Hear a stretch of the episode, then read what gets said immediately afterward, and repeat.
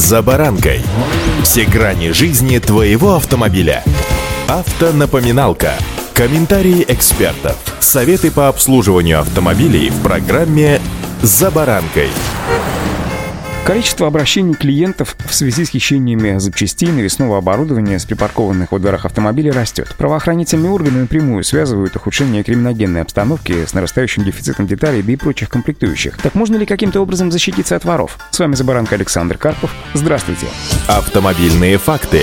Министерство внутренних дел отмечает, что воровство автомобильных комплектующих затрагивает далеко не все детали. Так воры еще опасаются резко наращивать число угонов для разборки в подпольных сервисах. Ответственность за эти преступления преступления слишком высока, да и граждане не готовы рисковать ограниченным доходом с разборок, чтобы прибегать к откровенно криминальным схемам. Сейчас уголовная ответственность за угон, предусматривающаяся статьей 166 Уголовного кодекса, это преступление совершается без квалифицирующих признаков, относится к категории преступлений средней тяжести. Максимальное наказание за него не превышает 5 лет лишения свободы. Правда, преступник иногда может рассчитывать на прекращение уголовного дела в связи с примирением сторон. Либо суд может определить наказание только в виде штрафа, напоминает автоэксперт АИФа. А вот там, где ущерб от кражи не составляет большого больших сумм воришки активизировались многократно. По данным страховщиков, только с февраля нынешнего года рост количества навесного оборудования и колес автомобилей приблизился почти к 50% по сравнению с прошлым годом. Наибольший рост фиксируется в крупных городах – Москва, Подмосковье, Санкт-Петербург, Ленинградская область, Татарстан, Саратов, Рязань, а также Калининград и Мурманск.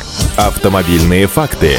В первую очередь злоумышленник ослабляет гайки на колесе и подкладывает под днище заранее припасенные кирпичи. После этого подставляется подкатной домкрат, и машина поднимается одним боком вверх. Затем колесо снимается, вместо домкрата ставятся кирпичи, и машина поднимается уже на другой бок. В общем, здесь ничего хитрого нет. Нередко в краже принимают участие группа злоумышленников, распределяющих роли между собой. Как правило, хищение занимает от 3 до 10 минут. Берут чаще всего новую, недавно установленную резину и хорошие фирменные диски, которые продают затем скупщикам на рынке. Фары и зеркала снимают с помощью отвертки. На некоторых машинах они устанавливаются на простых защелках. Бывает, что с автомобилей срезают каталитические нейтрализаторы. Преступники поднимают автомобиль на домкрате, а затем вырезают часть трубы выхлопной системы вместе с баком каталитического нейтрализатора. Процедура занимает всего лишь несколько минут, после чего автомобиль э, сталкивается с домкрата и воришки бегут с места происшествия. Работают злоумышленники чаще всего утром с 3 до 5 утра, когда люди крепче всего спят. За один раз они могут обойти 5-6 машин. За кражу автомобильного каталитического нейтрализатора предусмотрена уголовная ответственность по статье 158. Если ущерб составляет более 2000 рублей, то преступнику грозит штраф до 80 тысяч рублей. Помешать воришкам можно несколькими способами. Самое действенное – это установка на колеса так называемых секреток, то есть болтов с уникальной головкой, насадка от которой изготавливается, что называется, в единственном экземпляре и, по сути, является ключом. Полиция рекомендует для защиты от новых краж ставить на машины сигнализацию и парковаться таким образом, чтобы автомобиль находился на виду и в хорошо освещенном месте. Нанесите дополнительную маркировку в виде знаков и символов на основные